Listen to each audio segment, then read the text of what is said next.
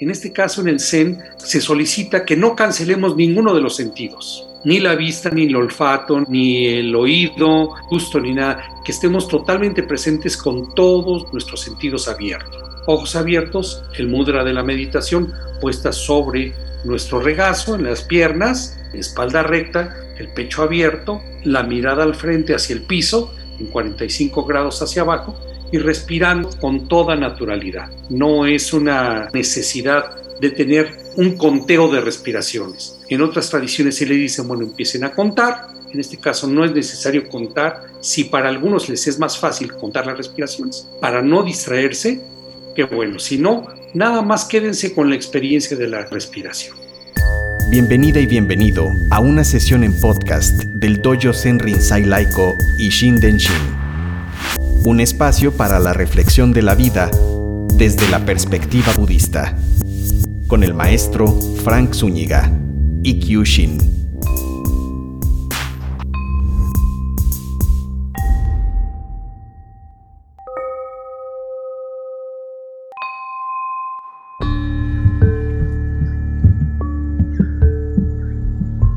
La naturaleza de las cosas, del maestro Pao Chi la naturaleza de las cosas es el fundamental perpetuo silencio, abierto y claro, sin límites ni fronteras. Si mantienes tu mente entre el apego y el rechazo, te hallarás bajo la influencia de estos dos estados. Si te concentras y te sientas en la meditación, concentrándote en un objetivo, estableciendo tu mente en la atención y la contemplación, practicando el camino como un maniquí mecánico, ¿cuándo alcanzarás tu objetivo? Todas las cosas son fundamentalmente vacías y nada hay a lo que uno pueda asirse. Los objetos son como nubes pasajeras. Sin duda acabarán desvaneciéndose cuando comprendas la vacuidad básica de la esencia fundamental. Será como si desapareciera un estado febril.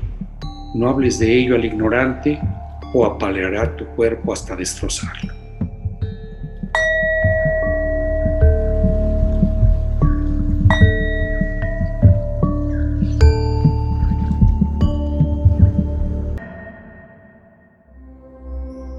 La esfera de la iluminación es como el agua del océano.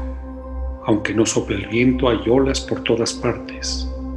De pronto, saber que uno está rodeado por las olas es lo burdo dentro de lo sutil. No apegarse a este conocimiento aún sabiéndolo es lo útil dentro de lo sutil. Esta es la esfera de la iluminación. A partir de ese momento, tú realmente lo sabes. Es lo que se denomina el pináculo del Zen, la soberanía del Zen.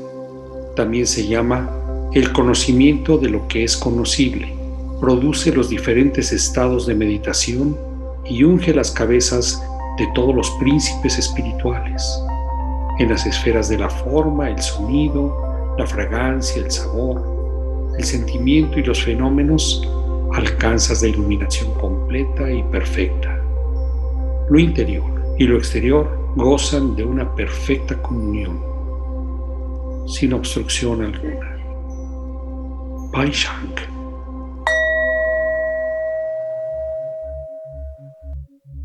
Muy bien, bueno, como es lógico, yo voy a darle lectura nuevamente a los textos para clarificar un poco más. El primer texto, una de las cosas que enfatiza es que no debemos observar la naturaleza de las cosas desde una perspectiva mecanizada. Habla de que la naturaleza de las cosas, como comienza el texto de Pao Chi, dice, es el fundamental perpetuo silencio. O sea, la naturaleza real de las cosas es esto que es como una especie de, le llaman el noble silencio o el atronador silencio del universo. Imagínense un silencio que truene, parece contradictorio, contraintuitivo, pero en realidad es así. Si ustedes estuvieran en un lugar, vamos a suponer una montaña muy elevada, y allí de pronto el viento se calmara, ¿qué escucharían? ¿Cuál sería esa naturaleza del silencio frente a ese gran espectáculo que tendrían frente a ustedes? ¿Sería la, la naturaleza de las cosas, la naturaleza fundamental, desnuda frente a sus ojos. Y dice, es abierto, este silencio es abierto y claro, sin límites ni fronteras. Es como este paisaje que verían desde, imagínense, el Himalaya o algo así, y ven todo frente a ustedes que no tiene ni fronteras, no tiene límites, es claro y es abierto, es totalmente diáfano. Este silencio es la naturaleza intrínseca y fundamental de todas las cosas. Pero aquí nos dice, claro, dice, si mantienes tu mente entre el apego, está fluctuando entre el apego y el rechazo, ¿qué es lo que vamos a estar? Estaremos bajo la influencia de esos dos estados. El apego y el rechazo, que son dos de nuestros efectos más importantes de la dualidad, tienen que ver con el pasado y el futuro. En el pasado estoy diciendo, creo que se me olvidó esto, pero es que a mí me hicieron, me ofendieron, estoy atado en el pasado, recapitulando constantemente. O me la paso haciendo listas. Si mañana entonces me voy a tener que hacer esto, o una de las cosas es que le tengo que decir al plomero, y además es que ahora ya que están las lluvias, y mi mente no está aquí, está o en el pasado o en el futuro. Pero en ambos casos tiene contenidos de apego y de rechazo. Y por eso está mi mente fluctuando, por eso se siente que la mente no está estable. Es como si tuviera yo un estanque y lo estuviera agitando con la mano. Y ese estanque abajo tiene lodo y se empieza a elevar ese lodo y nos impide ver la claridad del reflejo de la luna, que es la realidad de las cosas como si fuera la luz del Dharma queriendo reflejarse en un agua que está totalmente agitada y sucia. Eso es lo que pasa con mi mente cuando no la tranquilizo.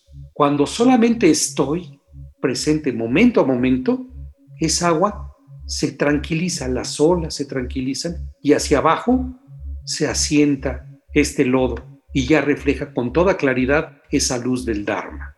Y luego dice, si te concentras y entras en trance y te sientas en meditación, concentrándote en un objetivo, hay meditaciones que así te dicen, ¿eh? es observa con atención la respiración, el punto donde toca el aire por primera vez tu cuerpo, ¿no? Tienes un objetivo. Y luego te dice, estableciendo tu mente en la atención y la contemplación. ¿Sí? Puede ser preliminar, pero ¿qué es lo que pasa? Estás como un maniquí mecánico. Si es así, ¿cuándo vas a alcanzar el objetivo de soltar, de no estar entre el apego y el rechazo? ¿Cuándo lo vas a hacer? Si solamente tienes como este, me voy a sentar como metodológicamente, siguiendo estas instrucciones. Por eso es que yo me opongo que durante la meditación se den instrucciones, sino que dejes que te permitas a ti estar en total intimidad con tu interior y ver qué es lo que hay. Si estás en total intimidad con tu interior, lo que vas a descubrir son tus verdaderas motivaciones. Si tu motivación está constantemente amarrada a ciertos objetos, a ciertas personas, a ciertos hábitos, ¿qué quiere decir? Que estás atorado en el apego, pues estamos atorados en el apego. Si por el contrario estoy recapitulando y diciendo, es que me hicieron, es que esto no se va a quedar así, es que yo he sido víctima de todo esto, estoy atorado en el odio. Y por otra parte, si mi mente está como vagando de un lado para el otro, como una mariposa que solamente se posa inútilmente en cada cosa, estoy apegado en él, en la ignorancia, que son las tres grandes fuentes de aflicciones, se les llaman los tres venenos, el apego, el odio y la ignorancia. Si yo observo en dónde está mi mente y veo en qué está amarrada constantemente, puedo ver cuál es la fuente de mi sufrimiento, porque esos tres venenos son los que me causan sufrimiento. Ahora, ¿me causa externamente esto a mí? ¿Hay una confabulación del universo para causarme sufrimiento a mí? No, me lo estoy causando yo mismo, ¿eh? porque yo soy el que estoy apegado a la ignorancia, al odio y a esta situación como de querer tener todo bajo control, a este apego. Entonces tengo que soltar, tengo que soltar. Entonces, ¿cuándo alcanzaremos el objetivo? No, si lo hacemos mecánicamente, si solamente estoy utilizando la meditación para alcanzar algo, nunca lo voy a alcanzar. Hay otro texto de otro maestro que dice, si quieres seguir a los maestros Zen, no busques nada, no alcances nada, no logres nada, Si ven, parece medio contraintuitivo, nuevamente como ilógico. Entonces, ¿para qué me siento? ¿Para qué hago el Zen? ¿Para qué sigo las instrucciones de este maestro? No se trata de seguir los pasos de un maestro, se trata de buscar lo mismo que este maestro está buscando. ¿Me explico? No se trata de seguir al Buda, se trata de buscar lo que él mismo buscó, que es la liberación del sufrimiento y abandonar estos apegos. ¿eh? Por eso es que el budismo tiene una cuestión que es bien interesante. No promueve el guruismo, no promueve la veneración de los maestros, porque todos somos seres humanos falibles. Todos. Lo subrayo y con mayúsculas, ¿eh? Todos. Por lo tanto, no sigan maestros, sigan la senda de aquellos que emprendieron esta búsqueda y vayan tras esa búsqueda. En el caso mismo del Buda, cuando él ya se liberó lo que ensoñó, como él dijo, tomó un grupo de hojas de un bosque y se las mostró a los discípulos y les dijo, ¿esto es más que el bosque? Y ellos dijo, no, maestro, por supuesto que no. Pues esto es lo único que yo les he podido enseñar en estos 50 años de mi vida como maestro. El resto del bosque les corresponde a ustedes. Es labor de nosotros, es nuestro privilegio y nuestra responsabilidad avanzar en tratar de ver la naturaleza de las cosas tal y como es. Pero si dependemos de un maestro, totalmente de un maestro, ¿dónde estamos dejando nuestro poder? Nos desempoderamos. Tenemos que dar los pasos nosotros hacia la iluminación. Por eso es que se dice que el maestro no te ayuda a iluminarte, solo te señala el camino hacia dónde. Por eso es que yo leo los textos de los maestros para inspirarnos. Por eso termina este texto diciendo, todas las cosas son fundamentalmente vacías. Nada hay a lo que uno pudiera aferrarse o asirse. Los objetos son como nubes pasajeras. Y no solamente los objetos, ¿eh? las personas, los recuerdos, los planes, todos son nubes pasajeras. Sin duda acabarán por desvanecerse. Cuando comprendas la vacuidad básica de la esencia fundamental, será como si desapareciera ese estado febril ese estado de solamente tener la mente brincoteando como un chango. Desaparece el estado febril cuando comprendamos la naturaleza vacua de las cosas. Pero le da un consejo al final, dice, eh, no hables de ello al ignorante o apaleará tu cuerpo hasta destrozarlo. ¿Qué significa esta última frase? Que debemos asociarnos con los que están inspirados hacia la sabiduría, que no discutamos, con gente que no va a querer comprender y que están aferrados a la necedad y a querer llevarlo todo a un terreno de una lógica que es absolutamente contingencial a lo que ellos conocen. Ojalá que algo de esto le quedara a alguno de ellos que está dispuesto a debatir. Fíjense que es muy común que el ignorante esté, sea el más dispuesto a debatir. El que menos sabe es el que quiere debatir. El que más sabe tiende a quedarse callado, a comprender y decir, esto me hace sentido y esto no, pero no, no es proclive a tratar de demostrarle al otro que está equivocado. Confucio, en algún momento dado, que ahora lo han retomado otros comentaristas modernos, hasta coaches, decía lo siguiente, nuestro gran problema es que, en términos de la comunicación, es que no escuchamos para comprender, escuchamos para responder. Cuando estamos escuchando, tenemos que prestarle atención a nuestra voz interna, no de querer tener el argumento inmediatamente que rebata esta idea, sino ver, a ver, ¿por qué me lo dijo?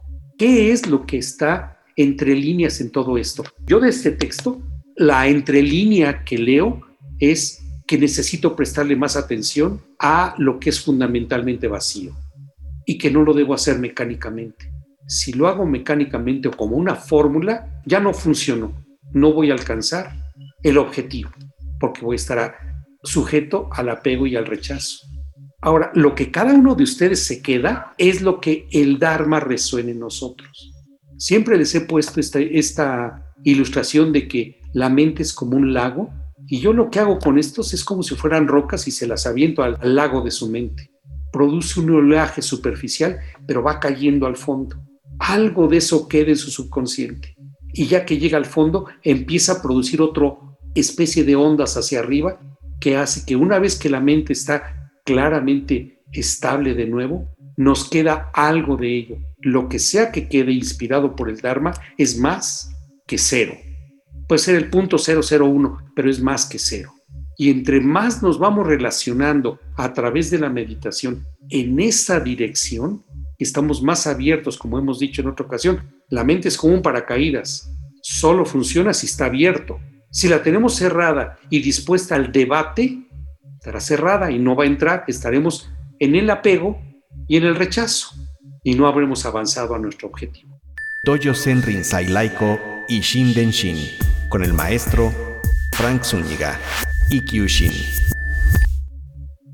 El segundo texto decía lo siguiente, se llama La esfera de la iluminación. El primer texto fue de un maestro que se llama Pao Chi. Este es de Pai Chang, es otro. Este también se le conocía como el maestro chino laico. Era un maestro que no era monje, ¿eh? era un laico como ustedes y como yo.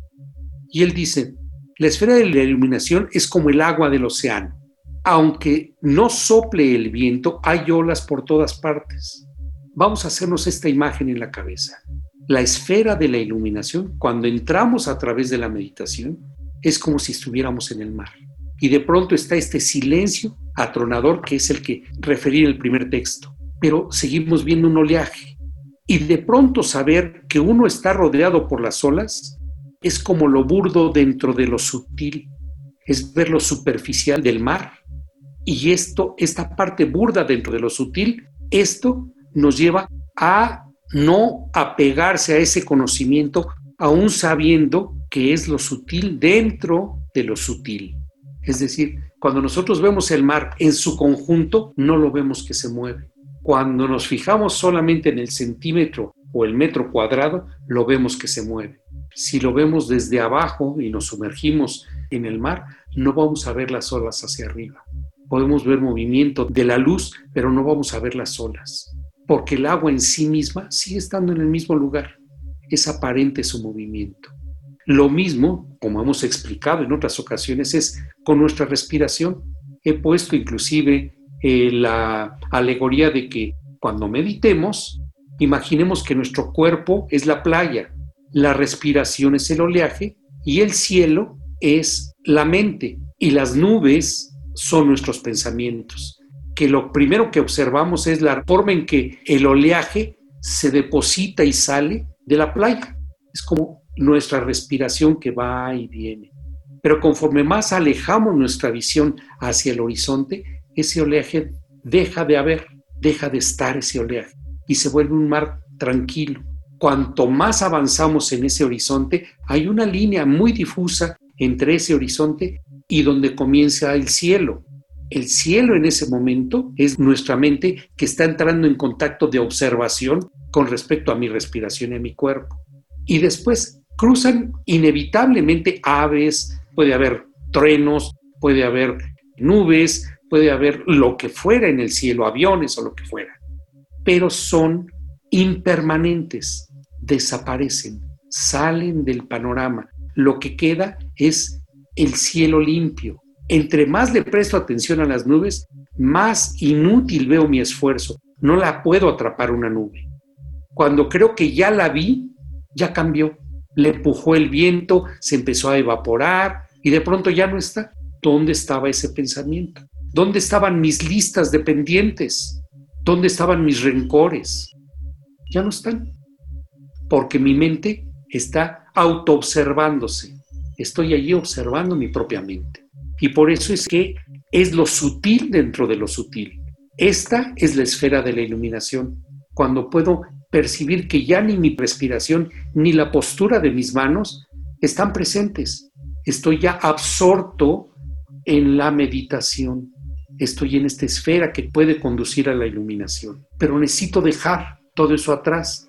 Dice, a partir de este momento, tú realmente ya lo sabes tú ya puedes empezar a sentir. Es como se les llama kensho en japonés, que son vislumbres de la realidad, vislumbres de la iluminación. El kensho, el satori sería exactamente entrar en nirvana, estar totalmente iluminado. Pero en este momento estamos teniendo kenshos, este sentir y no sentir, mente no mente, ishirio. Mi mente estaba allí, pero ya no había mente. Este ishirio es cuando ya no tenemos un propósito, mushotuku que ya lo hemos explicado en otra ocasión, dice. Es lo que se denomina el pináculo del Zen, la soberanía del Zen. ¿Qué es esto? Esa es la esfera de iluminación, el pináculo del Zen. También se le llama el conocimiento de lo que es conocible.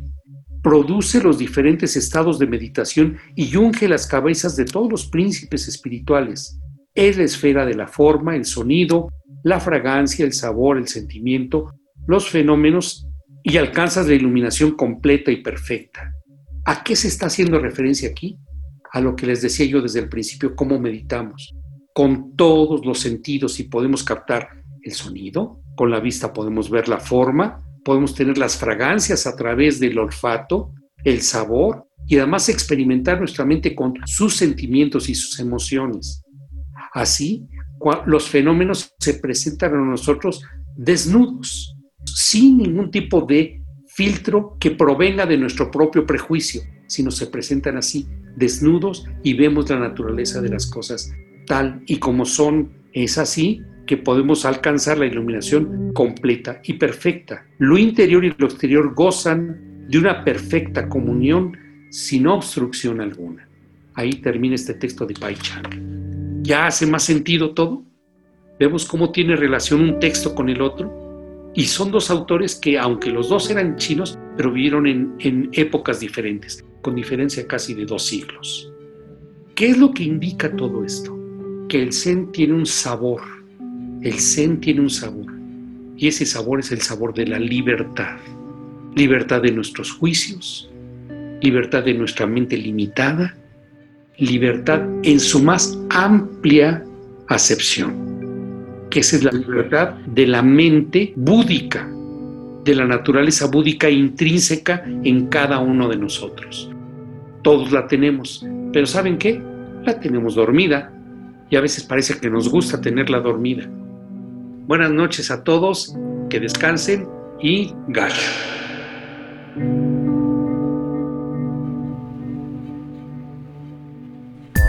Has escuchado una sesión en podcast del Dojo Zen Rinzai Laiko y Shinden Shin, un espacio para la reflexión de la vida desde la perspectiva budista, con el maestro Frank Zúñiga y Kyushin.